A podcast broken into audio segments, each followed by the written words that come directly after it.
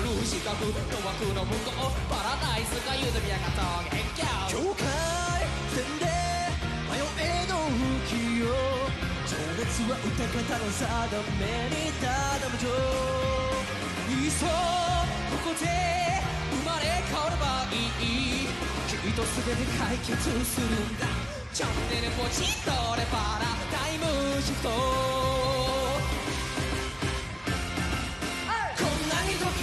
てるのは君のせい君のせい届かぬ思いと恋心マジで散れたいぜ心が刻むアップビート止まらない止めらんない電子番号100か条らアバンチュール地上 I love you Get you. 会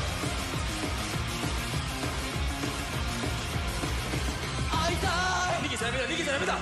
聞きたい。天使の声源とるやつ知りたい。真実の君はい。つもい。たんだ売れたい。お前が俺のナンバーワンだ褒めたい。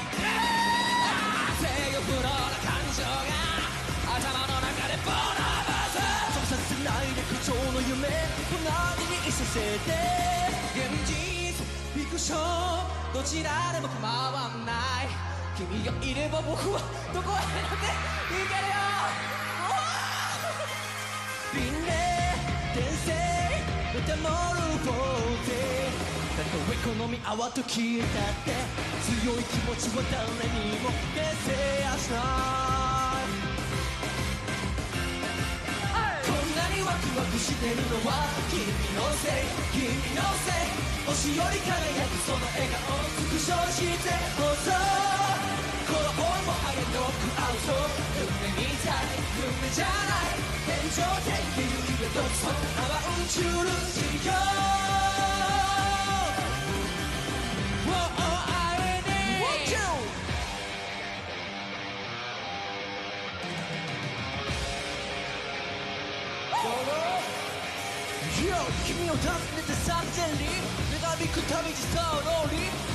て三千里女神く旅路ソロリ弱肉強食が通りそんな浮世にガーテンガーテンいや中みんなバカだ SLX で大炎上安全期間の大熱唱明日は明日の生贄だでも虚無感未だに消えないやっぱ 一歩通行じゃ少し辛いけれど。しょげそうめげそうでも立ち止まらない。これは試されているのさ。どれだけ信じ続けられるのか。おどんなにバカにされたっていい僕には君だけ。胸の奥でたぎる欲望を全部ぶつけよう。こんなにドキドキしてるのは君のせい君のせい。届かぬ想いと恋心マジで散れたいぜこの音が刻むアップビート止まらない？止めらんない？静止版の100かようなアバンチュール市場今からだって遅くない。人の目なんて気にしない。ためにためたこの想い全て言葉にしてやれ。I love you.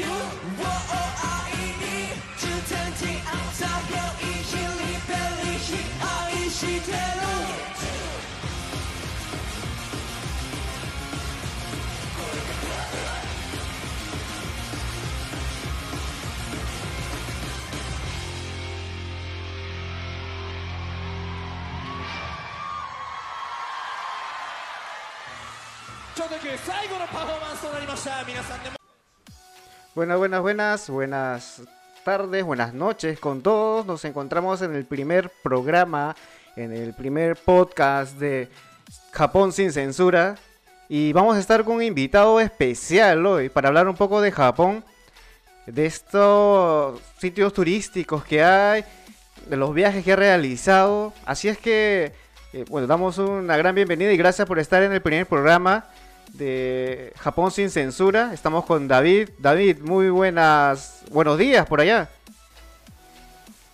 ¿Qué tal? Hola, buenos días, exactamente por aquí, buenos días y buenas tardes o buenas noches desde donde nos estén escuchando.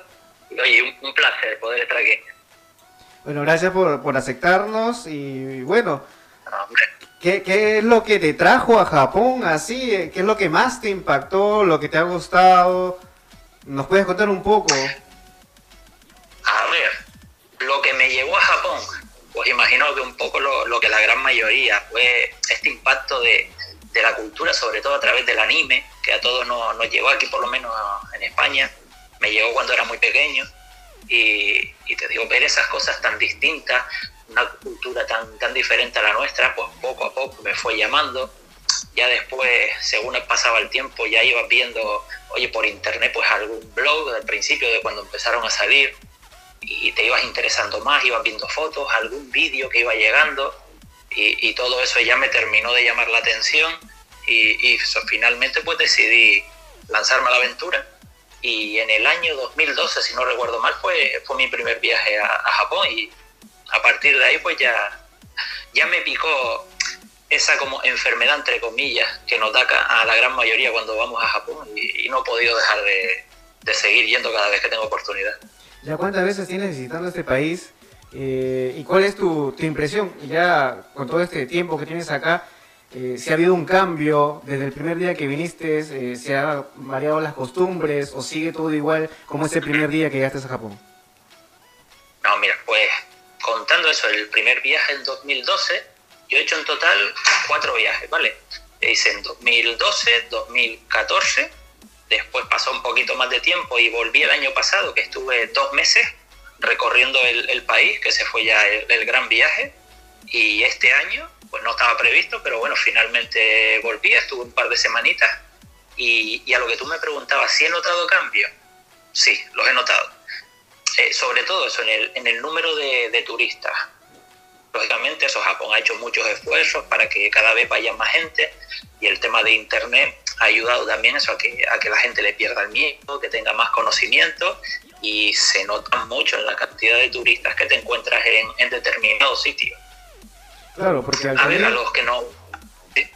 Sí, sí, al comienzo Dime, yo dime, me, dime. me imagino que en, en el 2012, eh, al comienzo, eh, bueno, yo cuando vine acá también, las primeras eh, pancartas estaban por las calles estaban todos en kanji, estaban en, en katakana, hiragana y no había nada en romaji, nada en la escritura que nosotros eh, ¿no?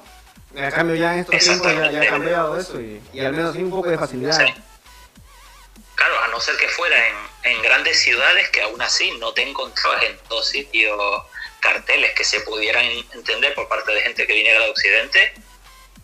Ahora mismo tú vas y es raro donde no te encuentras un menú en inglés en un restaurante, o lo que tú dices, eh, carteles por todos sitios, pues ya vienen en inglés, en romanji y tal, para que la gente lo pueda entender ese, esa esencia de- del turismo de antes que a mí me gustaba solamente se sigue manteniendo eso en lugares más alejados, en pequeños pueblos, ciudades ya, eso sí, te vas a tipo Kyushu, te vas a Tohoku, muchas de esas zonas y tal.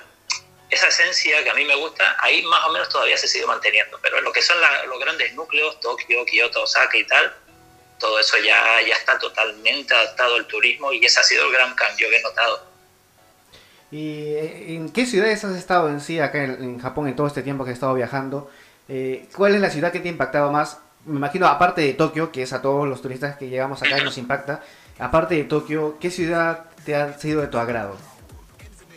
A ver, a mí siempre, de, de todos los viajes que he hecho, siempre había un lugar que para mí era el, favorito en Japón, que era Miyajima. Para mí era, que, que yo siempre lo comentaba, era como mi lugar favorito en el mundo. Porque era un sitio mágico, eh, reunía muchísimas cosas, tenía naturaleza, tenía montaña, tenía eso, el famoso Tori, tenía buenas vistas. eh, era algo tradicional que todavía se mantenía. También le está pasando un poco como, como a todo y, y ya se está cada vez adaptando más al turismo y se están perdiendo cositas. Pero vamos, hasta, hasta nada, hasta ayer mismo era mi sitio favorito. También te digo, el año pasado, cuando tuve la oportunidad de, de conocer muchos más lugares, han zonas que, que me han impresionado bastante, la verdad, no las conocía. Eso es la oportunidad de ir con calma, de, de recorrerlo dos meses sin tener ningún tipo de agobio. Por ejemplo, la zona de Kyushu me parece súper interesante. Ciudades, oye, como Fukuoka, por ejemplo, a mí me, me sorprendió. La verdad, no, no me esperaba una ciudad tan interesante que tiene muchas cosas que ver, ¿sabes? Y está muy bien comunicada, o sea, es una, una ciudad que la gente debería darle más oportunidades. Estuve en Okinawa también, me pareció una zona muy interesante, que ofrece una cosa muy distinta, te puedes entrar en de Japón. Hay muchos sitios que me impresionaron y sobre todo zonas que no son tan turísticas. Lógicamente, ciudades como Osaka me gustan bastante. Kioto tal vez es la que cada vez me interesa menos, por eso, porque es una, una situación de turismo. Y, y, por eso yo empiezo ya a echar un poco más la vista hacia, hacia ciudades que son menos, menos turísticas de momento. Pero vamos, te digo, hay, hay muchos rincones en Japón que, que te sorprenden. No, sí, hay y nos bastante. podemos pasar aquí vamos, mucho, mucho tiempo hablando de eso. Sí, sí, me imagino, porque, bueno, en sí este podcast, este programa de Japón sin censura, es, bueno, para explicarles a todos un poco de cómo va el sistema de este programa, es explicarles eh, sitios turísticos que a veces no están en las guías o en los paquetes eh, que te venden para venir a Japón. Y podemos darte informaciones de, de muchos sitios en pueblos pequeños eh, que te imaginarías que hubieran estas cosas. Eh, por ejemplo, por la zona de acá en Guma tienen a la Casa Ninja o la Casa Inclinada, que también hay otro sitio, la ciudad de miniatura en Nico. Y, y, y mucho- muchos sitios para poder- hay bastantes, por ejemplo, eh, vamos a estar eh, más adelante con Iván también en otros programas y él nos puede explicar de sitios para hacer eh, deporte de aventura. Le gusta lo que es el ciclismo y hay muchas montañas eh, hermosas para poder practicar este deporte. Eh, lo que son la zona de Saitama, la zona de Chiba, eh, en Kanagawa también hay, así es que ya más adelante estaremos con él también conversando un poco de estos temas de, de turismo eh, para poder hacer este, bicicleta de montaña.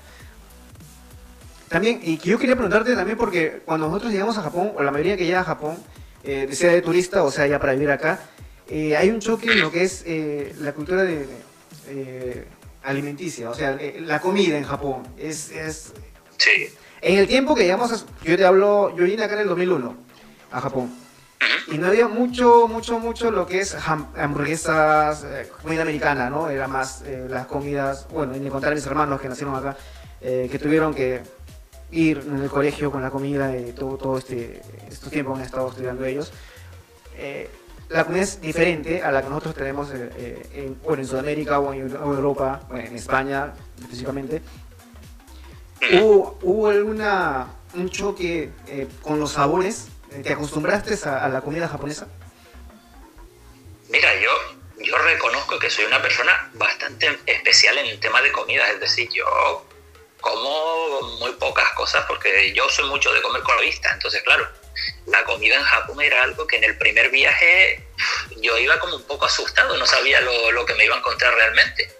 Pero mira, lo que me pregunta mucha gente, oye David, tú que eres tan así, tan raro para comer y tal, ¿qué hacías en Japón? Digo, mira, ningún tipo de problema, es un país, o sea, que, que lo hacen todo tan, tan bien, estéticamente bonito, esos olores, esos sabores.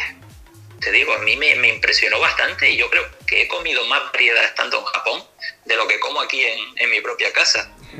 O sea, a mí fue una cosa que, que cada vez que estoy aquí en mi casa, o sea, veo fotos de, o sea, de amigos, de gente que está viajando a Japón y veo fotos de los platos, o sea, me, me entra una, como echarlo de menos, ¿sabes? Una añoranza a todas esas comidas que, vamos, quería estar ahora mismo allí, sobre todo para probar el ramen, que es mi plato favorito.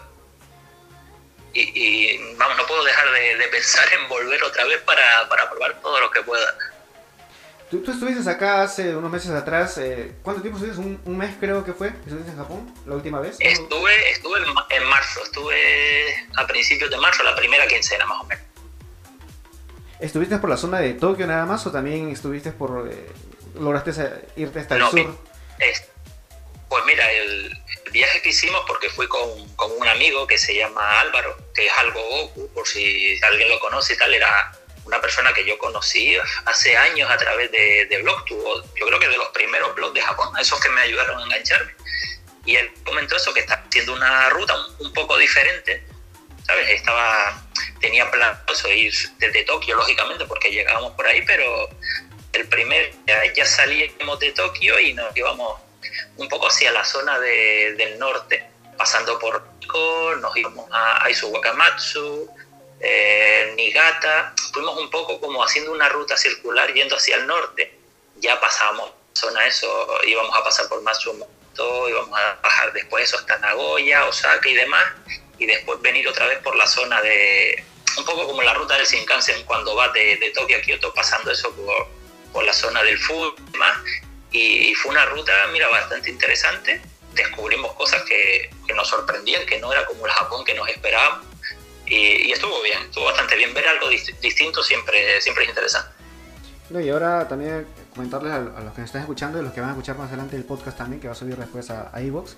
Eh, a los que vienen eh, de turismo hay el Real Pass, es un tiquete de tren que se compra desde el extranjero.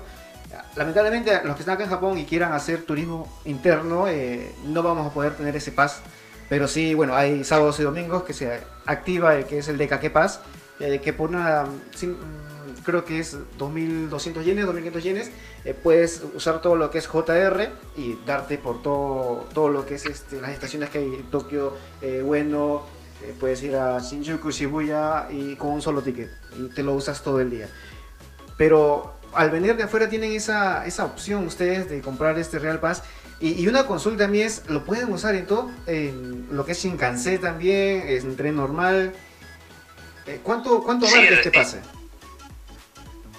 Es decir, el, el tema del JR Pass es súper útil. Yo creo que rara vez no lo vas a necesitar, sobre todo si vas a moverte por grandes distancias.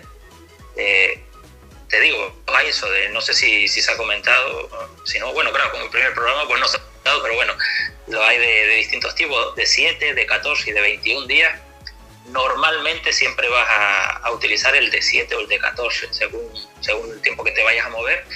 Y se puede utilizar si compras el pase general por todo el país, eh, con algunas excepciones, el, por ejemplo el Nozomi, que, que es uno de los tipos de, de Shinkansen, que hace menos paradas y demás, ese por ejemplo no está, no está incluido.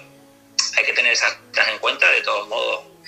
Ya, ya aprovecho y meto un poco de, de publi, toda esta información, si quieren, oye, lo tengo en, la página web, por si hay alguien que le interese, que sepa un poco cómo funciona, los, los tipos que hay, el coste y toda esta historia. Y te digo, bastante útil también los hay regionales, que es otra opción que yo también la pude utilizar en el viaje que estuve dos meses. Eso como me moví un poco por, por zonas más alejadas y demás, estuvo bien utilizarlo. Hay varios tipos, que algunos que no, no los conocía y, y, me vinieron muy bien. Y te digo, una herramienta muy útil.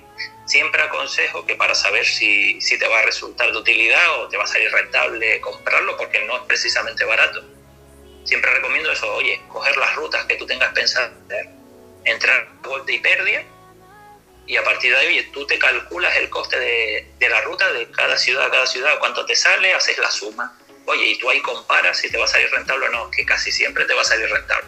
Pero bueno, nunca está de más verificar. Claro, y ahora que estamos hablando de cosas útiles y útiles como tu página web de directo a Japón, hemos visto, bueno, la oportunidad de entrar y, y, ver que hay muchos tips para viajeros. Y, y, también escuchando podcast, porque estoy escuchando el podcast de Japonizados, el último, y un gran saludo para ellos. Estoy también ahí en el, en el grupo de Telegram que tiene. Eh, es un equipazo, la verdad que, que, es un equipazo, una gente que, que hace un programón con, con, mucha ilusión, mucha ganas y, y, yo recomiendo de verdad que, que, lo escuchen si tienen la oportunidad. Sí, sí, no, y a ver si, si hacen una, una junta Japón, de japonizados aquí en Japón, encantado para ir y, sí, y, y, hablando de tu página, eh, he visto que tienes, eh, bueno, comentaste también en el programa de japonizados eh, cuando llegaste a Japón y, y, los folletos que hay que escribir. Está todo detallado en tu página para los que quieran, vengan, van a venir a Japón por primera vez y tengan esa duda de, de cómo rellenar esos papeles. Eh, podemos encontrar toda esta documentación en tu página, ¿cierto? Exactamente, sí, Eso, esos documentos que estás comentando, que son los documentos de, de, inmigración y de aduana, que por ejemplo yo en el primer viaje claro, era un desconocimiento total. Yo iba un poco asustado diciendo, uff, y esto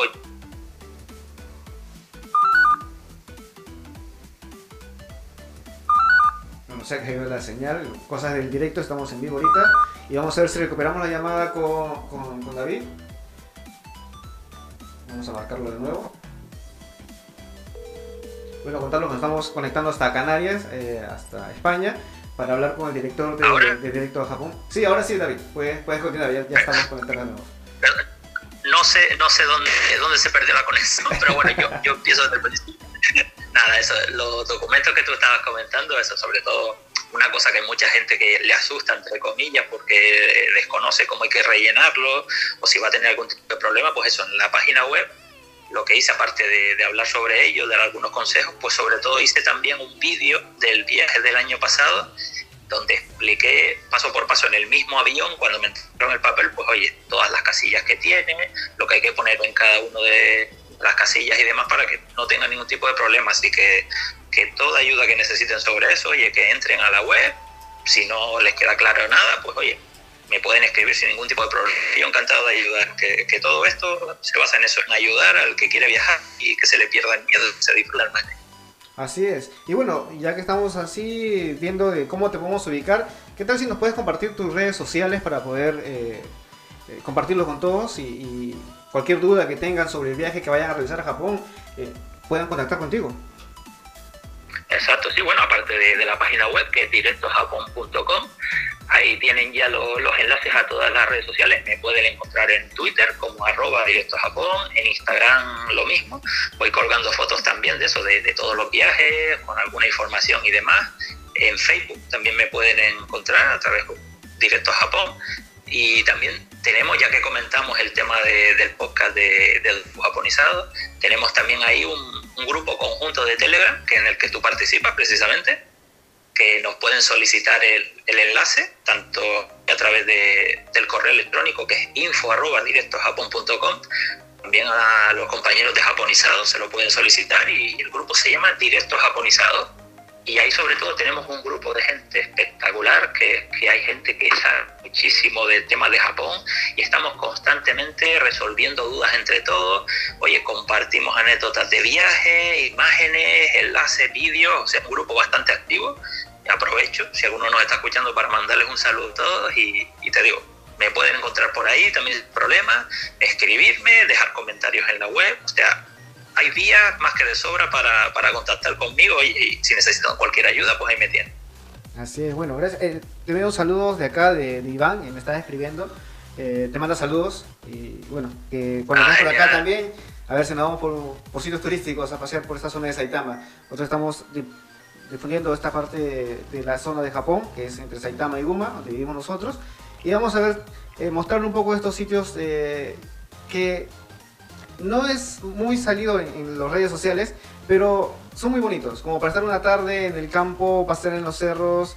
eh, para los que les gusta la adrenalina también hay muchos centros eh, acá en la montaña para hacer deportes de aventura y, ir a estos sitios que no son, no son tan caros, o sea, son accesi- asequibles a- a- al bolsillo de cada uno y mucha gente no lo sabe. Entonces, muchos, como por ejemplo, eh, tú ves que los japoneses pasean y pasean y pasean y tú dices, ¿dónde se van ellos? ¿Cómo lo hacen? ¿Cuánto gastan? Y no es que gasten tanto, sino que hay, hay sitios, hay los tips que vamos a ir más adelante ya comentando con todos y, y poder compartirles para que gente como que viene a Japón de turismo puedan ir y los que están acá que dicen que tengo mi fin de semana y no sé qué hacer, no sé dónde ir y eh, hay muchos que dicen en Japón se trabaja, se trabaja y no se puede pasear, no, sí se puede pasear y los vamos a invitar y lo vamos a enseñar cómo ir a estos sitios, eh, cómo llegar a estos sitios y cuánto les va a costar acceder también a los que son los Matsuri, centros turísticos, hay museos y muchas cosas por acá que,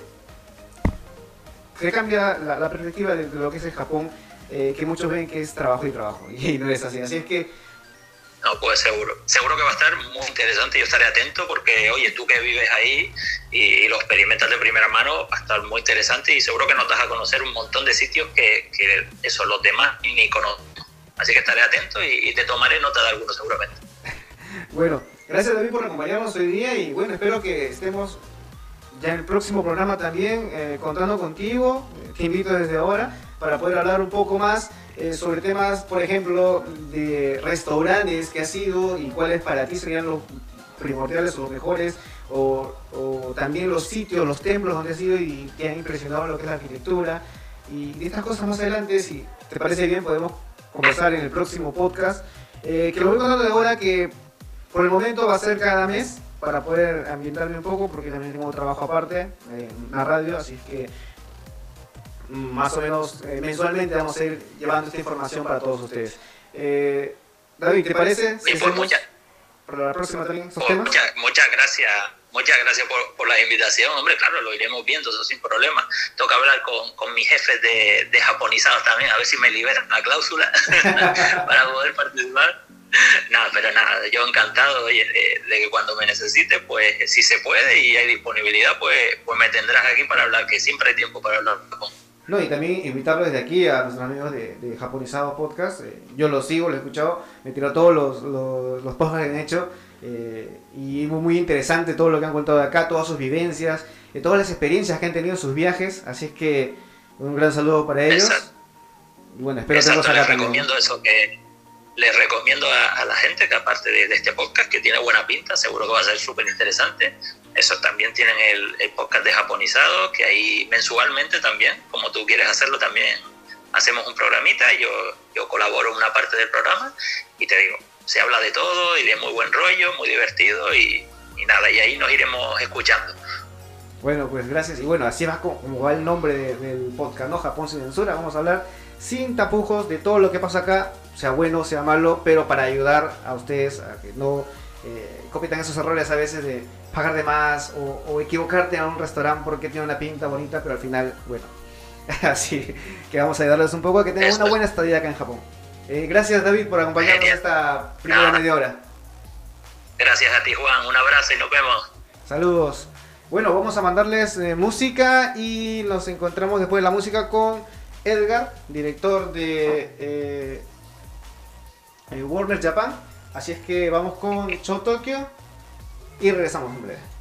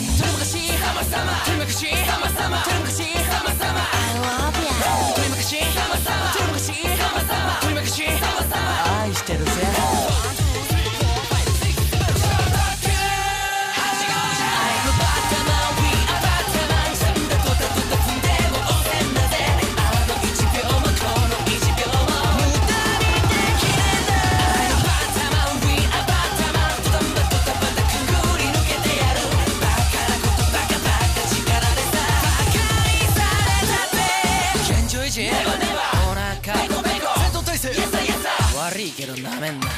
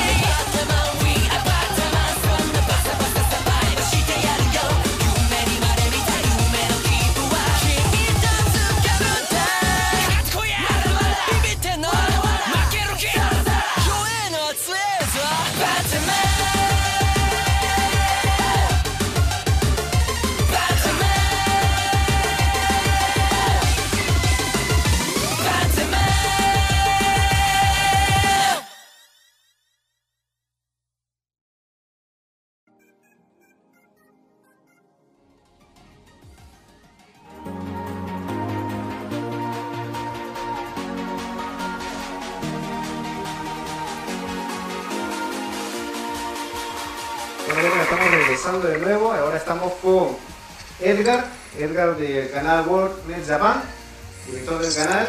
Y Edgar, ¿cómo estás? Ya estamos aquí contigo en directo. Ah, muy bien, muy bien, gracias por invitarme. ¿Qué tal tu día hoy? Estamos ya en Japón sin censura, así que vamos a hablar de todo, de todo un poco. Hemos estado hace un rato con, con David de Directo a Japón, conversando de sus viajes, de cómo le fue acá, qué sitios conoció. Pero tú ya, ¿cuánto tiempo tienes en Japón, Edgar? Yo ya llevo aquí siete años. Siete años aquí, eh, llegué en el abril del 2012, si no me equivoco. Más o menos, entonces este, justo este abril pasado cumplí los siete años aquí. Siete años en Japón y te llegaste a acos- a acostumbrar a, a la cultura. Me imagino que Pues- estás acá en Japón porque te gustó algo de Japón y algo te animó a estar aquí. Claro, claro, o sea, yo, mira, yo siempre he pensado que eh, si te ibas a mudar aquí a Japón, eh, si ya requiere que tener como una, pues como un gusto, ¿no? Algo más allá, porque no se me hace que sea un proceso tan fácil de adaptarse, o sea, la cultura es 100% diferente. Eh, y sí, o sea, yo, bueno, yo vine aquí a hacer mis estudios de, de maestría y doctorado. Y por la razón, bueno, la- mi gusto por Japón empezó originalmente pues por todo lo que es este la cultura pop, obviamente este anime, manga, videojuegos, todo eso. Pero pues eso obviamente ya se desarrolló en, en un este en un gusto más completo por otras cosas, ¿no? Por eh, saber más sobre la historia del país, este eh, yo estudié relaciones internacionales en, México y pues estaba más interesado como en cuestiones de, del papel de Japón en la esfera internacional, cosas así, ¿no? Pero todo empezó, obviamente, pues por la cultura pop. La cultura pop, la, la- y, y lo- el cosplay, no sé, yo, yo creo que he visto por ahí también algunos videos que has estado tú saliendo en, en Japa- Japatoni creo que es, ¿sí? Japatoni TV. Sí, sí, sí, sí, Japatonic. Sí, sí, sí, sí, o sea, bueno, este, con los chicos de Japatonic eso fue muy chistoso porque nos conocimos en un Tokyo Game Show hace como, ¿cuánto habrá sido? Como unos dos o tres años, que éramos los únicos latinos de, youtubers que teníamos como acreditación de prensa en ese, en un evento. No era exactamente el Tokyo Game era un evento previo de Bandai, pero me acuerdo mucho que nos dio much- nos daba mucha risa porque, por ejemplo, ponían, dividían a la prensa de, no sé, Estados Unidos, ¿no? Y así de todos. Y la prensa de Europa y así, ¿no? Como que... Y de repente, sí, los, los de Asia, ¿no? Y les daban así como un tratamiento. Y había un grupo que era Rusia y otros. Y entonces los otros estábamos en América Latina. Y solamente era, era Naka y yo y otro amigo, los únicos que estábamos ahí como con, con acreditación de prensa. Y dijimos, chale, somos los otros, ¿no? Como la película esa de los otros ahí. Sí, exacto. Y pues ya, y pues finalmente siendo los únicos latinos ahí, pues ya hablamos español y nos pusimos a platicar. Y ya, y ahí entablamos una, pues una muy buena amistad, ¿no? O sea, no sé, algo que a mí siempre me gusta decir de, de los chicos de Japatonic eh, es que más que, o sea, que, que antes de ser youtubers, pues somos amigos, ¿no? Y que, y que ya, si en una de esas que nos juntamos sale, oye, vamos a hacer video o algo así, ah, pues va, no hacemos video. Pero eh, en realidad, pues no, o sea, ni, ni tenemos que juntarnos solo para hacer video, ni, ni tampoco es, o sea, pues sí, el de ser youtubers es algo adicional a nuestra amistad, ¿no? O sea, antes de, pero siempre pues, primero amigos, de, después youtubers. Así es. Y bueno, me estabas contando que se encontraron en, un evento y para explicarle a todas las personas que nos van a escuchar después en el podcast y a los que nos están viendo también en el, en directo vía YouTube, eh, hay varios eventos en Japón que muchos nunca no, no saben así, pero es gratis o, o es el mínimo que se paga también para entrar a estos eventos. Bueno, si no eres prensa en sí, ¿no? Es que yo pienso que eh, eventos de, pues ya sabes, como de... de eh, estamos hablando específicamente de eventos que tengan que ver con anime, manga, videojuegos, Claro. siempre claro. hay, ¿no? Eh, y bueno, y otros eventos como que, ya sabes, el Matsuri de un templo, el festival de, no sé, de... Hace poco, creo que el fin de semana pasado fue el 5 de mayo aquí en Tokio. O sea, eventos así, pues también siempre hay, ¿no? Por, por Eh, ejemplo, ya hablando... Por ejemplo, también, eh, para Ya, contaros ahora que el mes 5, creo que este, este mes, eh, o el próximo, viene el Omochan Show, que es de todos los juegos eh, para niños, y es la entrada es gratis. Todos pueden Claro, sí, sí, sí. Es- es- por ejemplo, ese es la entrada es gratis. pero por ejemplo hay otros eventos como el Wonderfest, que el Wonderfest es, este, por ejemplo, el Omocha es como todos los juguetes, ¿no? Y es como más como que un toque es para niños. Y el Wonderfest es más de coleccionables. Ahora sí que los que hacen las figuras de anime o de pues sí de películas de ciencia ficción y eso japonesas eh, más más dedicados Eh, y ahí también por ejemplo no tienes que comprar boleto para entrar a ese evento pero tienes que comprar el catálogo del evento y entonces antes del evento por ejemplo tienes que ir a Quijabara a lo mejor alguna tienda que vendan ah, cosas de anime o manga eh, o doujinshis este por ejemplo Animate o este Tora no Ana y ahí preguntas, oye, es que quiero, quiero el catálogo del Wonderfest y ya te lo venden. Y si no me equivoco, valía mil yenes eh, la, la- la última vez que fui. Valía mil yenes. Entonces es muy gracioso porque vas este, a la entrada, pues te ponen la- la fila para que vaya, puedas entrar. Y tienes que ir así con el catálogo enfrente de ti para que vean que lo compraste y ya pases, ¿no? Y no te, y no te hagan eso. Entonces, eh, y lo Ah, mismo no, pasa hay, no por hay un folleto adentro que es para desglosar nada, tienes que presentar el, el catálogo en sí. Sí, sí, o sea, que compraste el catálogo. Lo que pasa es que en el catálogo, por ejemplo, eh, bueno, en el caso del Wonderfest se divide en dos áreas muy grandes, ¿no? Lo que sería como las, las compañías, eh, las compañías que hacen estas figuras, como, no sé, eh, Smile Company, Bandai, eh, este, eh, Katobuki ya. Pero aparte hay una parte que es como le llaman amateur, ¿no? Entonces, así como hay como círculos de eh, amateur de manga, por ejemplo, también hay círculos de gente que hace sus propias figuras de coleccionables, pues, por así decirlo, ellos, a lo mejor, mejor de- basadas en un anime viejo del no hacen figuras, o, o una otra figura que pues nadie más va a ver. Y entonces en la parte amateur también están estos, estos círculos que venden sus figuras y en el catálogo viene todo, ¿no? Quién está, quién está presentando, desde los más chiquitos de los amateurs hasta los más grandes de los de las empresas. Pues cuenta que es como una mini sección amarilla, ¿no? Pero tampoco es tan grueso. Y lo mismo pasa, por ejemplo, con otro evento que se llama la Comic no sé si has oído hablar de él Sí, sí, sí, también. es, es, es el, eh, bueno, to- todos los que son fans de- del anime manga seguro lo han escuchado, que es el, el mercado de, de doujinshi, de muchos de los artistas son profesionales, digamos así más bien es manga que se hace fuera de la industria, eh, y lo mismo, para ir a ese evento no compras un boleto. O sea, si tú llegas al, al evento como tal y, oye, un boleto para entrar, no te lo van a vender. tienes que ya traer tu catálogo, que igual lo compraste antes en, en Akihabara, en alguna tienda y ya llevas, igual pasas con esto, ¿no? Claro, en- Ahora, en mayoría de librerías venden también estos catálogos. Sí, sí, sí, esos catálogos, exacto. Sí, sí, muchas de las librerías lo venden. Eh, y normalmente lo ponen a vender desde un mes antes del evento. Entonces, este, digo, tienes tiempo para ir y buscar y, no pasa nada, ¿no? Eh, y no sé, depende. Habrá algunos otros eventos también que hay que, son gratis. Por ejemplo, en Nagoya, cada año se hace el World Cosplay Summit. No sé si has oído hablar de este, de este evento. Ah, no, no, sí, sí, no, no- no- no he podido ir tampoco. Yo quería ir al del cosplay que, que hacen en, en Tokio. El año pasado quise ir.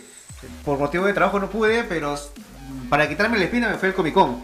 Que más o menos es también con el tema del cosplay, pero ya es un poco más de, de América, ¿no? Pero, pero bueno. Sí, es que el Comic Con está como que más orientado hacia el cómic eh, americano, ¿no? Todavía. Y, y no tiene mucho que esté, creo que es que el segundo año apenas que hacen Tercer la, año. la eh, Comic Con en Tokio. Tercer año. que Sí, que- entonces ter- tercer año, sí, no, no tiene mucho que le están haciendo. El, el Cosplay Summit ya tiene rato que lo hacen y es en Nagoya. eh, y pues es un concurso que participan eh, al menos equipos de 30 países alrededor del mundo, de representando, ya sabes, en parejas distintos personajes de anime, de cosplay. Eh, pero aparte de- del evento principal, que es precisamente el concurso de internacional, ¿no? Entonces, donde estás viendo que pasan al escenario estas parejas y hacen algún performance. O sea, no solo es hacer el, el disfraz, sino también hacer un performance que, en el que pues, representen a los personajes. Pero si no tienes, para ese, por ejemplo, para ese evento, para ver ese, eh, el, pues el escenario, sí te cobran una entrada, ¿no? Pero si no quieres, si no tienes dinero para pagar esa entrada o por alguna razón no puedes ir, eh, afuera del evento que es, eh, está el, en- se hace cerca de, de un um, de un centro comercial que se llama Oasis 21 y este bueno bueno. Sí, sí, sí, te estamos escuchando. este ah, perdón perdón. Y este bueno como se hace en este en este de, de Oasis 21 y afuera de ahí se ponen como todos los, los fans van y haciendo cosplay y de distintos eh, animes de distintas épocas. Y, y literal están ahí parados nada más para que vayas y les tomes fotos y puedes conocer gente eh, y bueno se arma como todo un pues ahora que una fiesta de cosplay ahí y, y nadie y de eso no se cobra pues tú puedes ir y disfrutar y tomarte fotos con los cosplayers este igual y hacerles algunas preguntas. Yo he ido a entrevistar cosplayers ahí y súper bien súper buena onda y creo que es una es uno eso es uno de mis eventos favoritos fíjate porque se genera como un ambiente de convivencia y es gratis No, yo he visto también que cierran las calles, no sé en dónde fue que vi, eh, fue, en sí fue en YouTube, en una de las páginas que, que muestran de, de acá de Japón lo que son eventos de cosplay. Y veo que cierran las calles también, la gente está afuera, eh, en, en una comunidad muy grande, tomándose fotografías, eh, disfrutando de- del evento. Y unos trajes impresionantes que he visto. que cualquier eh, productora se lo querría llevar, creo yo. Esto de, ellos mismos lo hacen, ¿cierto? Se, se demoran un año haciendo estos. Ah, Edward, se te fue el sonido, no te, no te escucho.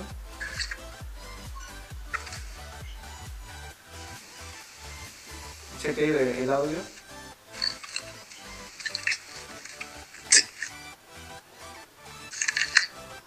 No, no, no está escuchando ahorita.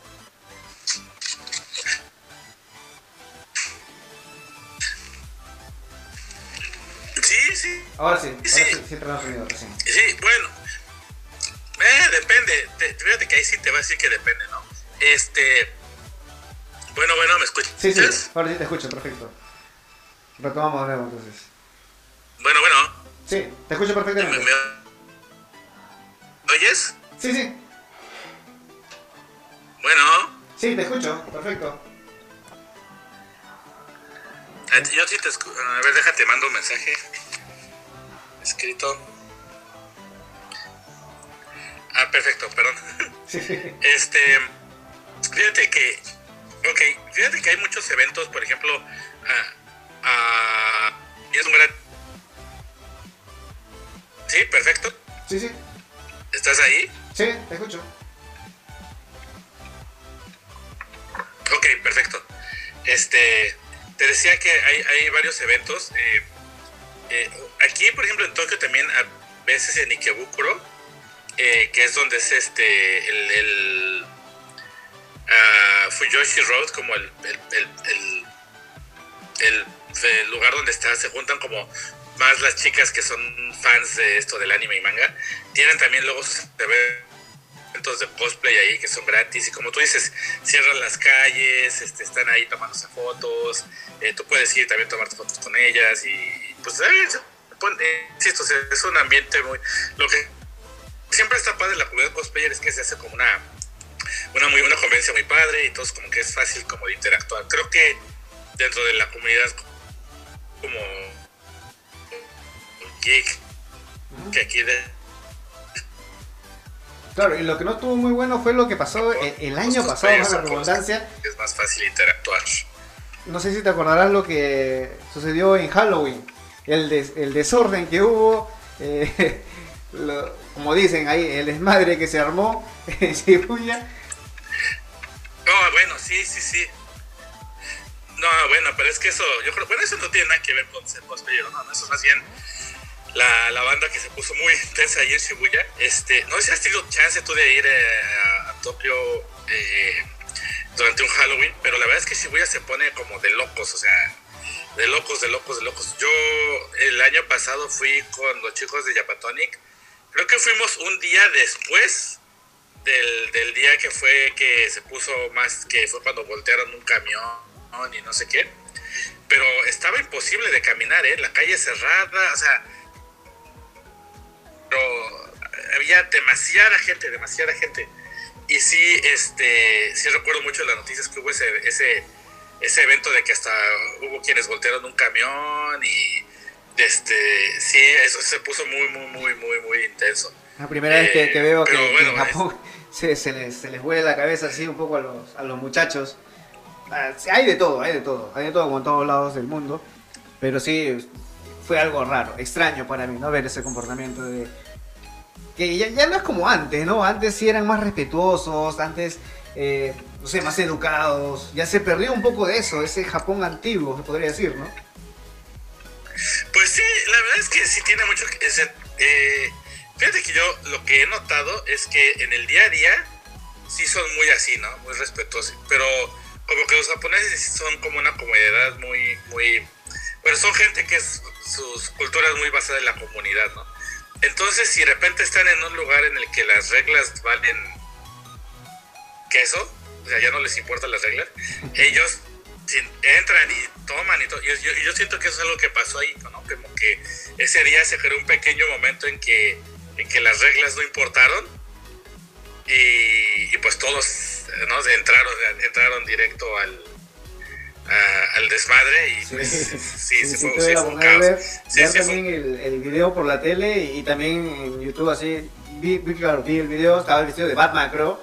Ese día de Halloween. Sí, sí, sí, sí, sí, sí, sí. Sí, sí, bueno, ni siquiera, no, no, realmente no iba vestido de Batman, es una sudadera que tengo que tiene Batman y ya, pero, pero, pero sí, sí, sí, sí está, o sea, eh, lo que, fíjate que lo que me gusta mucho de Halloween, y eso es como muy raro, ¿no? Yo siento que lo, igual, eh, en, en Japón tú sabes que tomarle una foto a un extraño en la calle, algo así, este, súper prohibidísimo, ¿no? O sea, te puedes meter en, en un problema muy grande, ¿no? O sea, sí, sí tienen muy metido eso Sí, de... primero de Sekujara de frente. Y ahí le vamos a mostrar, Sí, vamos a ¿no? explicar después cosas de Sekujara, pero.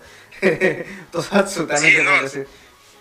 Sí, sí, sí, o sea, sí tienes que, que, que ¿cómo se llama esto? Como que tener una, eh, eh, pues respeto por la privacidad de otras personas.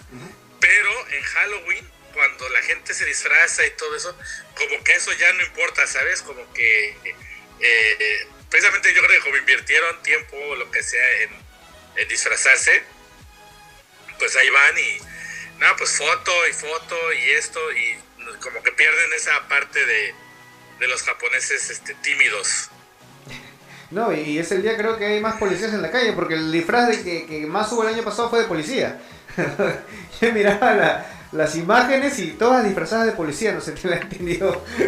Sí, no, pues es que ya, pero ya sabes, ¿no? O sea, la policía sexy, que, el, que el- la abejita sexy, que, que vestido de no sé qué sexy, ¿no? O sea, pero sí, y fíjate que eso también es algo que se me hace como muy curioso, que luego se organizan como en grupos aquí en Halloween, y por ejemplo, no sé, un grupo de cinco amigas, y todas con el mismo disfraz, ¿sabes? Igualitas, Sí, sí. ¿no? No, pues este, la, la- las Pikachu sexy, ¿no? O este, eh, no es como que los veas que cada quien con un disfraz diferente o que dijeran, bueno, vamos a ir de, de esta temática, pero que cada quien tenga un disfraz diferente, ¿no? no o sea, como que todos con el mismo, ¿no? Entonces, hasta en eso son como esa idea de, de sí, sí, sí, mucha diversión, pero todos iguales. Bueno, aprovecho también para invitar a todos los que quieran venir a Japón. Y si vienen en época de Halloween, ya saben dónde. Si quieren pasar una noche extraña, no como el Japón normal, como el Japón este misterioso que todos ven, todos buscan, lleno de templos, lleno de personas tranquilas. No, no. Halloween, vayan a divertirse. Si voy a, en sí se cierra la calle, pueden divertirse ahí, pu- pueden tomar también, ¿no? Porque que están tomando en la calle. Claro, claro. De hecho, bueno, no sé si tú sabías eh, que es legal tomar en la calle aquí en Tokio. No. De hecho, no sé, no sé si es en todo Japón, creo que sí, pero es legal tomar en la calle. Eh, entonces, pues más en esos eventos, pues como que la ley se hace se- mucho menos, este, ¿no? O sea, todo el mundo tomando y así. Eh, que no sé, es, es curioso, ¿no? Porque uno pensaría que a lo mejor teniendo tantas reglas Japón, pondría una regla para que la gente no tomara en las calles, pero, no, en realidad esa regla No se puede fumar no en la calle, pero sí tomar en la calle. Sí, sí, sí, sí, sí, sí. Eso es súper curioso. O sea, de hecho, puedes ir inclusive con tu cervecilla así en el tren y cosas. O sea, no deberías porque pues, obviamente no es que la gente lo diga, uy, qué padre, y viene el borracho con su cerveza, ¿no? Pero puedes hacer, o sea, no es ilegal, ¿sabes? Bueno, ya saben a todos los que están escuchando y vienen y les gusta un poco de, de tomar un poco de licor. No se sienten cohibidos, Sí, pueden hacerlo, no hay ningún problema. Lo pueden hacer sin ningún problema. Nada más siempre, ya saben, respetando al, al- al de al lado, pues. Sí, no vaya a ser que, que tomen su tren y se queden dormidos en la falda de alguien después, ¿no? Como está de costumbre. No sé si te ha pasado en los trenes eh, un japonés que se te duerme en el hombro y que es lo más común acá. Uy, no, sí. No, y fíjate que no sé si te has puesto tú luego de repente a ver en los trenes, eh, en los trenes de noche sobre todo, ¿no? O sea, el, el tren, el tren nocturno, el- los últimos trenes, siempre te toca ver, o sea, siempre como algún espectáculo, o sea, que un japonés se durmió ocupando todos los asientos, que algunos borrachos ahí peleando, me ha tocado gente, ver gente que, que, que se vomita ahí en el tren, este, gente desmayada así en medio del vagón tirados, o sea, y, y- pero además lo que se me da, se me hace curioso es que nadie los, los, los molesta, ¿sabes? Ni siquiera, ni, ni, ni los, este, o sea, ahí están pues, y los dejan ahí, o sea, también me ha tocado verlos en la calle, cerca de las estaciones del tren, ahí tirados, eh, no sé, es, es como, eso se me hace también como muy curioso, ¿no? Que, que tal vez en muchas otras ciudades, pues si te quedas, este, que te caes de borracho en medio de un tren, pues te bajaría, ¿no? La, la policía o algo así. Pero Sí. pues aquí no, y te dejan. No, y, y lo más curioso, para mí, lo curioso es que esas personas que están ebrias y están en el tren, al momento que llegan a su estación se despiertan. O sea, no sé si tienen un, un despertador, una alarma, no sé en dónde metido que, que suena la estación donde tienen que bajar y pues se paran y salen. Sí, sí, No, aparte, estamos hablando sí, de, sí, de- sí, sí, de sí, que... o sea, eso sí me ha tocado, ¿no? Entonces, ¿de qué qué? No, de- estamos comentando que un grupo de, de chicas o chicos se visten igual para salir en fiestas de Halloween. Eso también lo he visto en Disney, ¿no? Se juntan en grupos y van casi con la misma Ah, vestimenta. cierto, sí, sí, sí.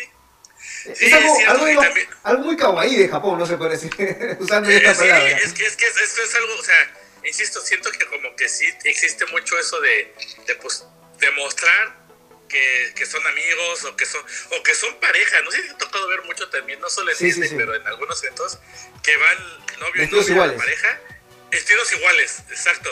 O sea, como que es como hay que demostrar al mundo que somos pareja, o mostrarle que somos amigos, o ah, no sé. No, sí, acá un mes atrás creo que nos fuimos a Disney con un grupo de, de- de trabajo. Querían irse vestidos igual, querían irse con el uniforme del trabajo. Para ir a Disney. ¿Pero, pero ¿por qué? ¿O qué? ¿No, no, no- no te explicaron? No, eh, me dicen, no, para que sea algo que como estamos yendo nosotros, es que ya ten- un año nada más creo que van a estar, estar juntos todos ahí. Y bueno, querían como despedirse, ir todos con el uniforme. Eh, una cosa extraña, no sé lo que tienen los japoneses en la cabeza a veces, unos pensamientos raros, pero querían ir uniformados. Me imagino, si hubiera sido con terno pasa piola, ¿no? Como se diga, pero si va a Sí, ser sí, con uniforme de trabajo. Después desistieron y querían ir vestidos de, de Mickey. Bueno, al menos pasa. Sí, bueno, híjoles, no sé. Es que es- eh, igual y entiendo a lo mejor si es como vamos a hacer una broma o algo así, pues igual, ¿no? Pero, pero sí me quedo pensando, bueno, ¿y por qué? ¿Por qué tendrían que ir vestidos iguales? Ah, ¿Nunca te han propuesto ir así a, a- a pasear, por ejemplo, a Disney o, o algún evento? no, fíjate que sí, vestidos, vestidos iguales no, ¿eh? O sea, no, no. no. Eh, No sé, no, me, me imagino, que- me imagino acá verte a ti, a Naka, a Fushi vestidos iguales para ir a un evento. Ah, bu- bu- bueno, igual y a veces pareciera que nos ponemos de acuerdo porque como que a los tres nos gusta mucho el color negro. coincidencia, o sea, no, o sea. Digo, al menos se nota que traemos playeras distintas y así, ¿no? Ya, ya.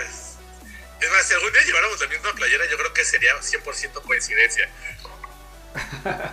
Bueno, me estabas contando también que hoy día estuviste paseando, por ejemplo, contarlo a todos y, decirles que, que Edgar, eh, director de la página eh, del canal de YouTube World Media Japan, tiene bastantes eh, videos de eh, sus día a día en Japón, el- los viajes que hace, los eventos a los que va.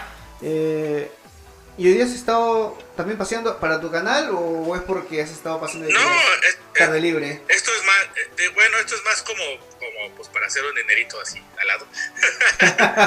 este, eh, lo que pasa es que, bueno, eh, yo estoy haciendo el doctorado aquí en la sede de Waseda y estoy especializándome en cultura pop japonesa e industrias creativas. Y pues parte de todo esto, eh, este estudio sobre el estu- la, eh, la cultura otaku y la historia de, de estos contenidos y la subcultura y todo eso. Entonces, eh, estoy dando como recorridos en Akihabara. eh, pues a quien esté interesado. Eh, tengo ahí mi experiencia de Airbnb, lo subí ahí. Entonces, este, a quien quiera ir, pues son tres horas en las que caminamos por Akihabara. Pero es como para platicar. O sea, no es tanto como vamos a ir de compras o vamos a ir a, a buscarte el muñequito que quieres encontrar. ¿no? O sea, es que si pasa, pues obviamente les ayudo a la gente con la que voy a hacer sus compras o eso. Pero lo- el elemento central de esta caminata es enseñar sobre, uno, la historia del barrio de Akihabara eh, y dos, sobre eh, la subcultura otaku. Pues es como una especie de... Yo siempre lo explico así, es como si estuviera dando una clase. ¿no? Y, eh, pero en lugar de estar en un salón de clases, pues estamos caminando y vemos pues distintas, este, distintos hobbies en los que se involucran los otakus, platicamos un poco de la historia del manga y de- del anime, un poco de, de la historia de los videojuegos, este, eh, un poco de, no sé, del papel en la sociedad japonesa que, han- que han jugado estas cosas y así, y entonces es para que eh, pues la gente que esté interesada, sabes, como en aprender un poquito más, eh, pues les doy esa, esa visita. Y hoy eh, fue una, una pareja de Estados Unidos que anda de viaje aquí en Japón, pues me contactó para ver si podía si podíamos vernos y darles esa caminata y no sé qué. Y- pues estuvo bien, o sea, son tres horas y estuvo bastante divertido además. Bueno, y las personas que van a escuchar el podcast, sé que hay, hay muchos que están acá en Japón ya. Eh, estaba conversando con, David y hay un grupo de Telegram de David eh, de Directo a Japón y de Japonizados eh, Podcast. Tiene un grupo de Telegram donde hay muchas personas de España que están viniendo a Japón de paseo. Sé que hay varios en estos momentos acá. Si quieren conocer esta cultura otaku, quieren pasear por aquí, Javara, ¿cómo te podemos encontrar? Y bueno, después quiero que me, lo pases por escrito para ponerlo debajo de este video en YouTube y del podcast también abajo cómo ubicarte y hacer este tour. Forma más fácil es, bueno, en Airbnb, este, así te vas a la parte de experiencias. Y hay uno que dice, este, eh, eh, o, eh, aprender sobre la subcultura otaku con un experto. ¿no? Otaku, o no sé, cultura otaku en Akihabara con un experto. Y ahí lo puedes buscar, también está en inglés, lo tengo en inglés y en español. Y si no, la otra, más fácil, es que te puedes ir a Instagram y ahí tengo mi, mi perfil, que es arroba edo, edo, guion bajo, grampa, porque ese es mi nickname, así me dicen grampa. Eh, este, y ahí tengo un link directo a, esa, a la experiencia, ¿no? Entonces ya puedes ir y, y, y- y, pues checar lo que se ofrece. Y si te interesa, pues ya me contratan por ahí, me pueden contratar por ahí y ya este, vemos, ¿no? Este, y sí, la verdad es que creo que eso es lo más, lo más fácil. Y no sé, a mí me gusta mucho esa, esa experiencia, la verdad, ¿no? O sea, no solo porque es algo que a mí, o sea, que a mí me apasiona y pues me gusta explicar, no sé, es cuando te gusta mucho algo y, trata- y te dan la oportunidad de platicar a la gente cuando te gusta eso, eh, no sé, como que siempre se siente muy padre, pero, pero aparte porque te he dado la oportunidad de conocer a gente de todo el mundo, ¿sabes? He conocido a gente de Estados Unidos, de Europa, este, de América Latina, no sé, como que... eh, y está padre, ¿no? Porque además precisamente como, como te expliqué y también ahí lo, siempre lo he puesto en la página, ¿no? Es este, esto es pues como una clase, ¿no? Y, y si te interesa, pues está padre. Entonces, mucha la gente que, que, que la toma es porque quiere aprender, ¿no? O sea, quiere saber más. Eh, me ha tocado gente que me dice, pues a mí, yo vi en la guía que decía que teníamos que venir a Quijabara, pero no sé por qué. Y entonces, pues por eso te quise contratar. Y gente que es muy fan, gusta mucho el anime, le gusta mucho el manga, eh, los videojuegos, pero pues no saben realmente como de la historia y eso y quisieran como saber un poquito más de ese aspecto, ¿no? Eh, o sea, y pues también, y eso está padre, ¿no? O sea, eh, ahí pues caminamos y geekeamos un rato. Por ejemplo, la pareja con la que fui hoy, el, eh, bueno, el- el marido pues él es este eh, ingeniero y pues lo llevé a ver algunos robotcillos también, hay algunas tiendas de electrónica pero de viejitas, ¿no? De tipo de mercado todavía y pues está él fascinado, ¿no? Con eso, ¿no? Y, y, y, pues sí, y, eso- y además es eso, ¿no? Como que siempre me gusta preguntarle a la gente, bueno, ¿y a ti como que te gusta más para, o sea, no solo platicar la historia, pero incluir algo de lo que les gusta, ¿no? O sea, para que también lo puedan disfrutar ellos un poquito más. ¿Y estos, estos días que tú estás haciendo eh, tienen días especiales? ¿Sábado- ¿Solo sábado y domingo o te pueden contratar para cualquier día de la semana?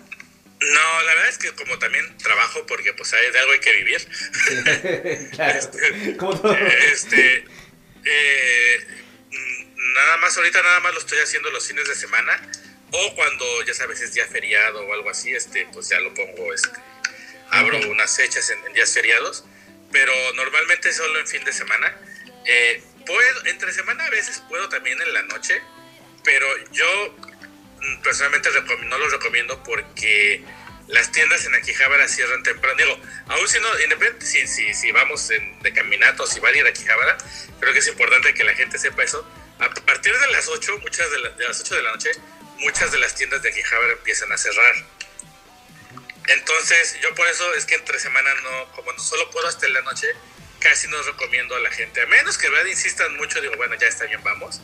Eh, porque pues no, pues no da mucho tiempo, ¿no? O sea, eh, no sé, que nos juntemos a las 7, pues apenas una horita para, para dar una vueltecita, pues como que ni siquiera se, se disfruta, ¿no? Ah, y sí. ya empiezan a cerrar la tienda y eso. Entonces, eh, yo siento que ahorita lo estoy haciendo fin de semana porque es como no hay más tiempo y se puede disfrutar un poquito No, más. y, y creo que los fines de semana también cierran las calles, ¿no? En la, la zona de Quijabara. Sí, a eh, los domingos sobre todo, a veces cierran la, la avenida principal, la Chuodori, y entonces también eso, ¿no? Se disfruta también un poquito más porque pues puedes caminar con mayor libertad, este, darte una vueltecita, este, entonces sí, también por eso también es que el fin de semana eh, siento que está un poquito mejor. Y una, y una recomendación tuya, quiero ir para allá, vamos a llegar una hora, ya, ya tengo una hora creo del programa, del, del- del podcast. Una recomendación tuya, si estás en Akihabara, ¿dónde podemos comer? Un sitio rico, barato. Uf.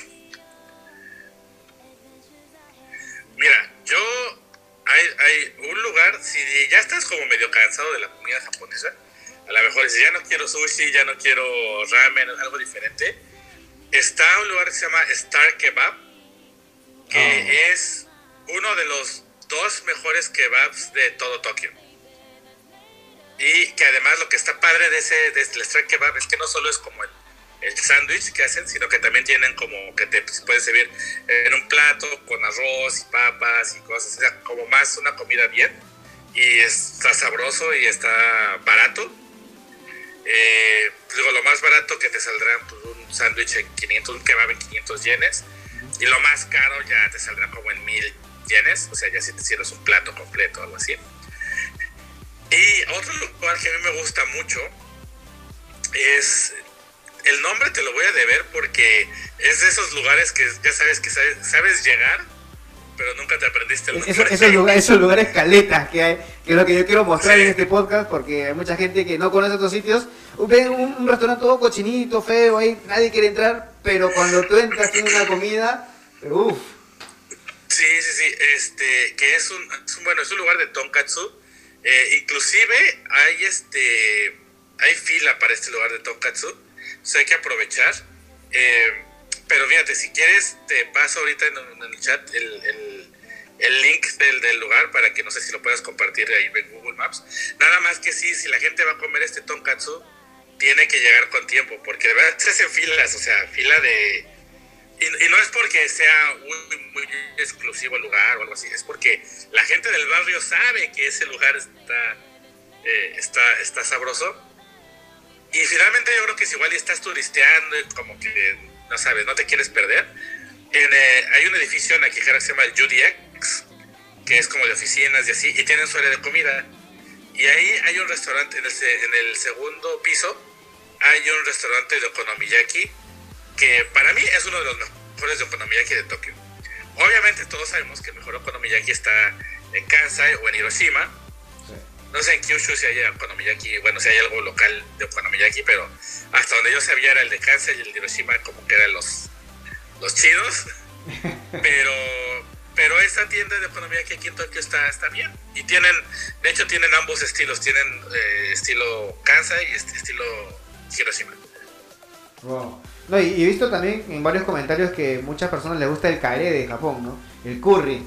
Y yo he visto en, en, Akihabara también hay un sitio que es, eh, es- creo que es una imagen de un gorila, Gogo Kare creo que es. Gogo Kare, Gogo Kare, a mí en lo personal, ahí sí, voy a hacer alarde de mi gordura. a mí en lo He visto que personal, te sirven pero bastante. Sí, sí, sí. Fíjate que eso de, de Gogo Kare es bueno. Es que es bueno, así lo dejo, es bueno. Pero es que personalmente, es que a mí me gusta mucho el curry. No es el mejor curry que he probado en Tokio. ¿Y cuál es entonces el, el- el recomendado en curry? Porque he visto... El mejor curry que he probado en Tokio, así, y esta sí, es el mejor curry que he probado en Tokio, es en la estación de Takada Nobaba. Se llama Brothers Curry. Y en realidad es un espacio súper chiquito. De hecho, está en un callejón. Sales de la estación por la salida de Waseda, de la, estación sobre la Yamanote de Takada Nobaba. Sales por la puerta de Waseda y hay un, hay un mural de, de, de Astro Boy.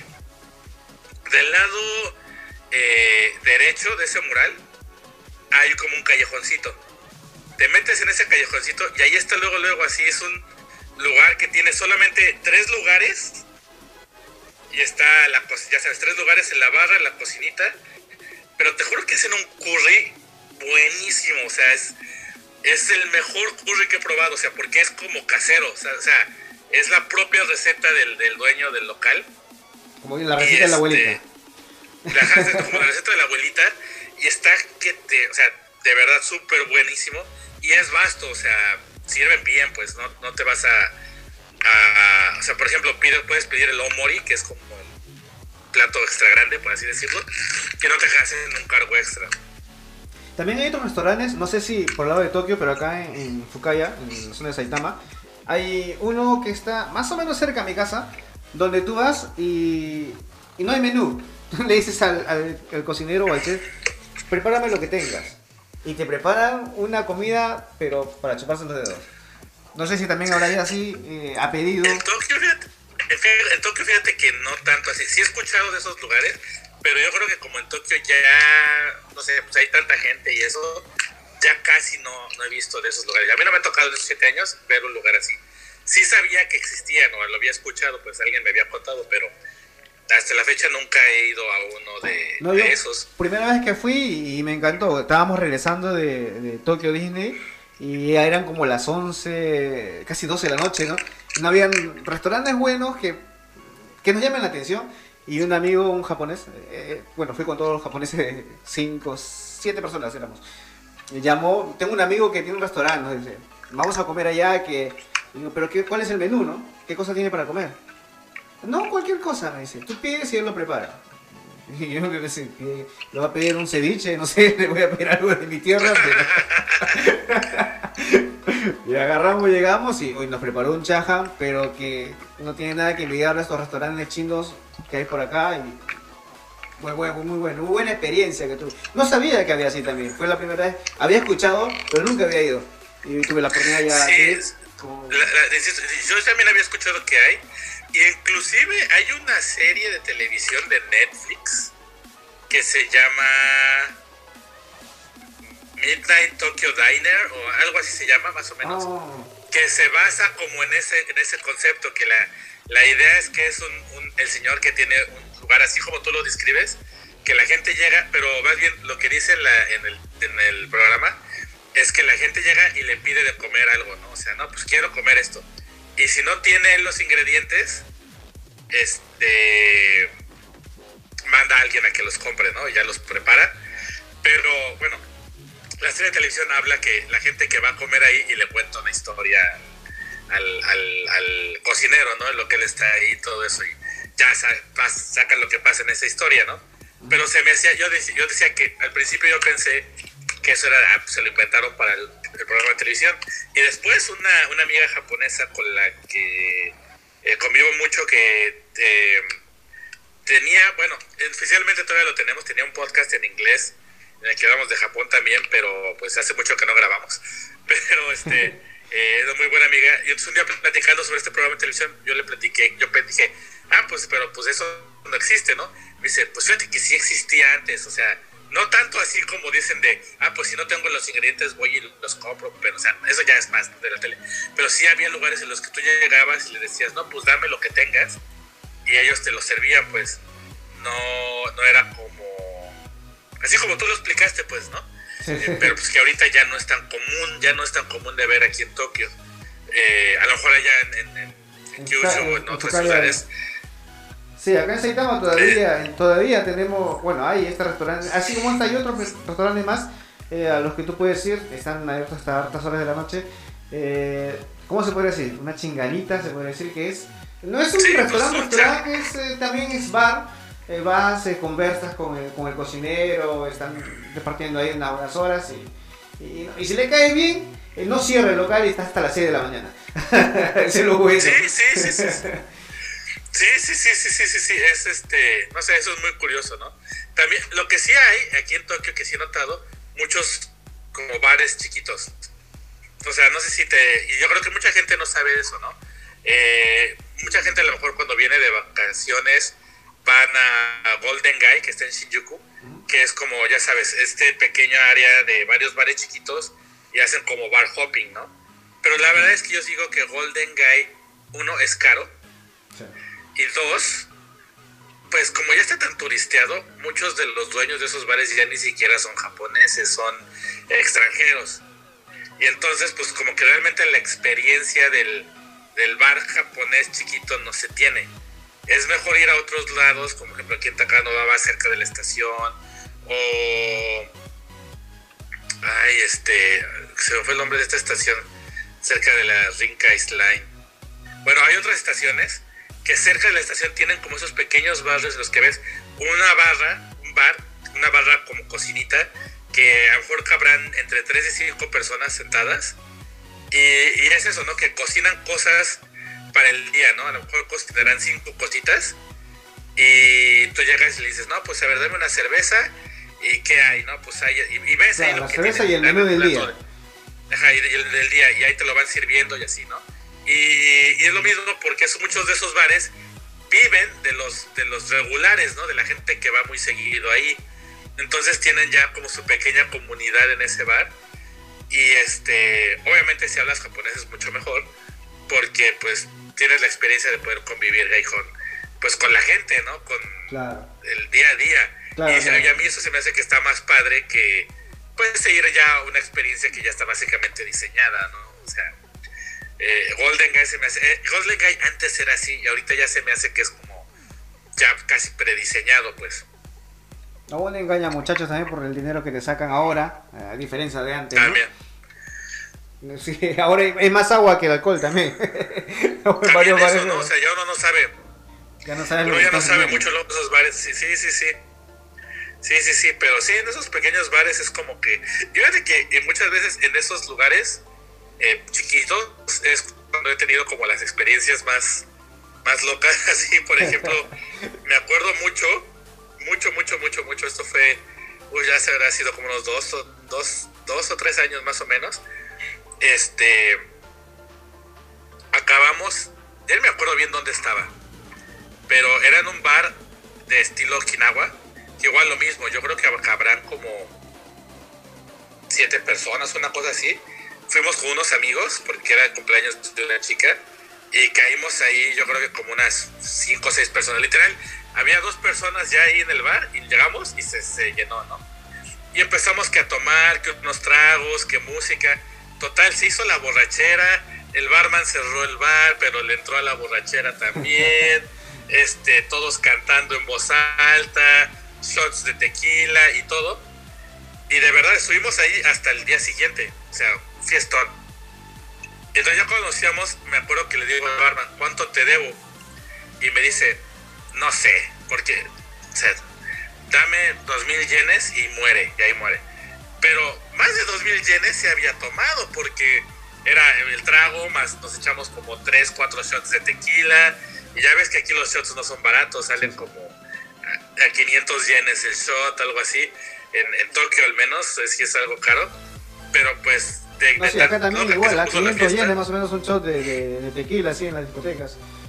de, tan loca se puso la fiesta y la disfrutó tanto el mismo dueño del bar que dijo, ay ya, vaya, ahí muere, o sea, ni no me voy a poner a hacer cuentas ahorita. Dame esto y ahí muere, y ya, y gracias por la fiesta. No, si te digo, ese día que regresamos de, de, de- Disney, de Tokio, en, el- en ese, ese chingadita que entramos, eh, también nos dijo, no, esto de aquí nomás por cabeza, ponte unos mil- 1500 yenes por cabeza. Recontra barato para todo lo que comimos, porque aparte de comida, caray, las gaseosas, eh, las bebidas que repetías cada rato, estaban los otros compañeros que estaban ahí con nosotros estaban tomando también. Y fue una cosa así, que, que se metió, se integró en el grupo el cocinero, su ayudante, y estuvimos departiendo un buen rato ahí, como te digo, se nos pasó la hora de largo, y, y ya nos, nos, bueno, cerró el local, pero nosotros adentro, siguiendo, siguiendo una pequeña fiesta, se podría decir también. Y, y bueno, así es lo que te pasó a ti. Pero sí muy interesante, ¿no? Integrarse así con, con- con la gente del local y, y bueno, ya termina siendo después su cliente también, ¿no? Yendo a esos Sí, sitios. porque- exacto. Porque te tienen bien. Exacto, y es que además, exacto, te vuelves cliente y ya te vuelves como parte de la comunidad de ese bar. Y está padre, y, y- y yo siento que esas son experiencias que vives cuando te sales del, pues ya sabes, de la guía de viajes. la vida es grata. que sales, te, te sales un poquito de lo que te dice el internet de ah, cosas que tienes que hacer en Tokio, ¿no? O sea, te sales tantito y puedes encontrar estos lugares, ¿no? Y, y no sé, por ejemplo, yo hay, hay, hay bares que aquí, yo vivo cerca de, de Takanobaba, en Tokio. No les voy a decir dónde porque ya es mucha, mucha información. A tocar la puerta de. Hay, hay, hay, un, hay una callejón, en esos callejoncitos de hay varios bares chiquitos que no he ido a todos todavía, pero sí hay varios que tengo como en mi lista de, ah, la siguiente voy a venir aquí, ¿no? Porque pues se ve que tienen un ambiente diferente, que puedes convivir y todo. Y es algo curioso, ¿no? Porque ves uno que se ve muy, muy europeo, que se ve que tienen varios vinos y no sé qué, pero igual lo mismo, solo cinco lugares en la barra, ¿no? Y el que sigue se ve todo destrozado, bueno, no destrozado, pero todo así como más estilo rocker y con este que tienen los whiskies, así, o sea, entonces, es- no sé, se me hace muy interesante esa, esa cultura de, de- de esos barecillos chiquillos, pero que los encuentras eh, eh, saliéndote un poco de las áreas grandes, ¿no? De Shinjuku, de. Shibuya y así. A veces es bueno alejarse un poco de, estas, de los sitios muy muy copados, ¿no? Y, y poder encontrar unas buenas aventuras también por ahí, por los alrededores de Claro, Tokio. claro, claro, digo, digo, obviamente pues no, te- no, no vas a no ir a, si es tu primera vez en Tokio, pues no tienes que ir a Shibuya o tienes que ir a esos lugares. Eso ya sería como para un segundo viaje, un tercer viaje, ya que ya te conociste de pie a cabeza lo que es eh, la estación de Tokio, que es impresionante, el parque de Bueno, los museos que hay en Bueno, eh, Shibuya, Shinjuku, y, y ya, bueno, ya el segundo viaje ya mejor agarra y, y lo llamas a Edgar y que te lleve. Y, nos vamos por ahí a dar una vuelta. Pues sí, es que la verdad es que sí, ¿no? O sea, de hecho, aún no lo he hecho, no lo hago, pero sí lo he pensado. Porque justo ahorita que estaba platicando con, con la pareja que le di la caminata en, en Akihabara, me dijo, no, pues se ve que, o sea, sabes un chorro, deberías de hacer uno como de, de, de ir a, a comer contigo, otro de ir a otro Claro. lado, así como para... No, y sería bueno, muy interesante porque muchos, muchos que vienen no saben dónde ir a comer. Porque siempre eh, tienen ese miedo de, de la carta que todo está en japonés. ¿no? Bueno, ahora ya hay muchas cosas en español, o en español, no, en inglés, y están con los dibujos y puedes adaptarte a esto, ¿no? Pero hay sitios eh, típicos japoneses que en sí necesitas un guía para ir a, para ir a comer ahí, y, y sería una excelente idea, ¿no? Para que puedas realizar esto, Claro, claro. Pero además como, co- como salirse de, insisto, salirse de estos lugares, ¿no? De, del lugar común, ¿no? Porque, por ejemplo, yo algo que siempre le digo a la gente, este, a mí personalmente no me gusta comer en Shibuya. ¿Por qué? Porque Shibuya es un lugar en el que va muchísimo extranjero y va muchísimo turista. Entonces siento que los restaurantes que están ahí cerca, alrededor de los lugares famosos de Shibuya, ¿no? Cerca de Hachiko y todo eso. A mí no me gustan esos lugares porque siento que como que los cocineros de ahí ya no le echan ganas, ¿sabes? Mm, Como, como, como que piensan, si- siento que es como de, pues es gente que nunca ha probado un ramen o que es su primera o segunda vez que prueban un ramen. Entonces, pues no, Le da No, igual no darle sé. sabor al ramen, ya no es como... Exacto, sí, exacto. Y lo mismo con el sushi que venden por ahí y cosas así. Eh, digo, no dudo que debe de haber algún restaurante que a lo mejor no he encontrado que es, que es muy bueno, pero a mí ya casi no me gusta ir a, a- a Shibuya a comer, ¿no? Prefiero ir mejor a, a, a ese lugar de curry súper chiquito que te conté o que está aquí los, los, los oventos que hace una viejita así, ya sabes, este, que abre su ventana en la casa, en la calle y ahí los vende de que ella los hizo en su cocina y, y cosas así, porque pues obviamente uno sabe más sabroso y dos es como, no sé, tienes como más ese... Ese, ese cariño Pues, de casa, cuando come tu, tu mamá te está sí, preparando tu exacto. comida. Sí, exacto, ¿no? O sea, y es, es- pues es diferente, pues, o sea, no es, no es como, ya sabes, procesado y sí, ya coman lo que sea, bye, ¿no? Claro. Bueno, Edgar, muchas gracias por estar esta, este tiempo con nosotros acá eh, en Japón sin censura. Hemos hablado sin censura de nada, hablado de todo eh, relacionado a, Japón, a esta cultura, a la comida, a estos bares, eh, estas vivencias que hay en Tokio. Eh, agradecerte por estar con nosotros acá y, y espero tenerte también. Te cuento, esto va a ser podcast, pues. pero mensuales, no, no va a ser seguido. Tenerte más adelante también, ¿no? Para hablar un poco eh, de otros temas, eh, por ejemplo, eh, de la cultura otaku, eh, que sabes muy bien, y estado eh, eh, estás investigando, haces tus tours también, y contar un Sí, poco más de, sí. de estos temas. Te ubicamos en arroba gran edo grampa. Claro. Pues ya sabes, bueno, Twitter y en YouTube en World Meet Japan y pues también con los chicos de Japatonic TV ahí cuando, cuando aparezco. Y pues sí, ya sabes, o sea, cultura otaku o también ya sabes cosas de historia. Y digo, finalmente para poder, lo que siempre le explico a mucha gente, ¿no? Para poder llegar a especializarme en cultura otaku antes tuve que pasar mis exámenes de historia de Japón, este, eh, eh, relaciones internacionales de Japón, cosas así. Entonces, este, pues también de eso ahí le sabemos un poquito. Y a ver si nos encontramos en algún evento también que hay en Tokio Eh, yo seguro me voy a Motion. Show. Eh, no sé si este mes o el próximo mes. es, eh, de repente estoy yendo al Motion Show. A ver si nos encontramos por ahí. Al Game Show. Eh, Lo que sí voy a ir es al Comic Con, que ya todavía, todavía falta, pero ya, ya estoy separando mis días para ir para allá.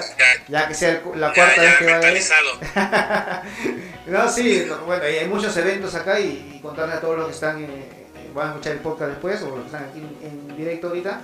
Eh, no, también hay el Motor Show, el Autosalón, a los que les gustan los, de- los temas de carro, eh, hay de robot, hay de game, hay de videojuegos. Creo que fue lo último el de videojuegos, no sé si me acuerdo, no sé si estoy seguro. Al Tokyo Game Show, sí, al último Tokyo Game Show fuimos. Y hace poquito fuimos al, al de Nico Nico Doga. Mm, Eh, bueno, fue Naka, porque yo fui también, pero llegué a la última hora, entonces pues fui. o sea, fui, pero realmente tiempo. no disfrutaste del día. Sí, sí, sí, sí. Bueno, pues, Edgar, gracias por acompañarnos. Voy a dejar con música. Voy a dejar con la última, canción de, de Shotokyo, eh, Fanfare. Y bueno, nos despedimos ya hasta el próximo podcast. Gracias por escucharnos eh, hoy, eh, los que están, han estado en, en vivo, eh, en el directo por vía YouTube. Y a los que no van a escuchar eh, más adelante en el podcast de Evox, vamos a ver si lo voy a subir a Spotify y, y al de iTunes, creo que también es ahí. Eh, subimos el- este podcast que estamos grabando hoy. Y muchas gracias, gracias a todos por estar ahí, escucharnos y gracias a ti, a Edgar, a David que estuvo en la primera parte del programa. No, gracias a ti por la invitación y pues nos estamos viendo, a ver si en el próximo mes o otra vez que se necesite, con mucho gusto aquí estamos. Gracias Edgar. Ya eh, saben, eh, la descripción de Edgar voy a dejar ahí en la parte baja de, de acá del programa, también en la- el canal de Evox, eh, para que puedan entrar y para que vayan a este tour que es muy muy interesante, el tour que voy a hacer por eh, Akihabara, ¿no? Aquí, Javara, sí, sí, sí. Ok. Muchas gracias a todos, lo dejamos con eh, Show Tokyo.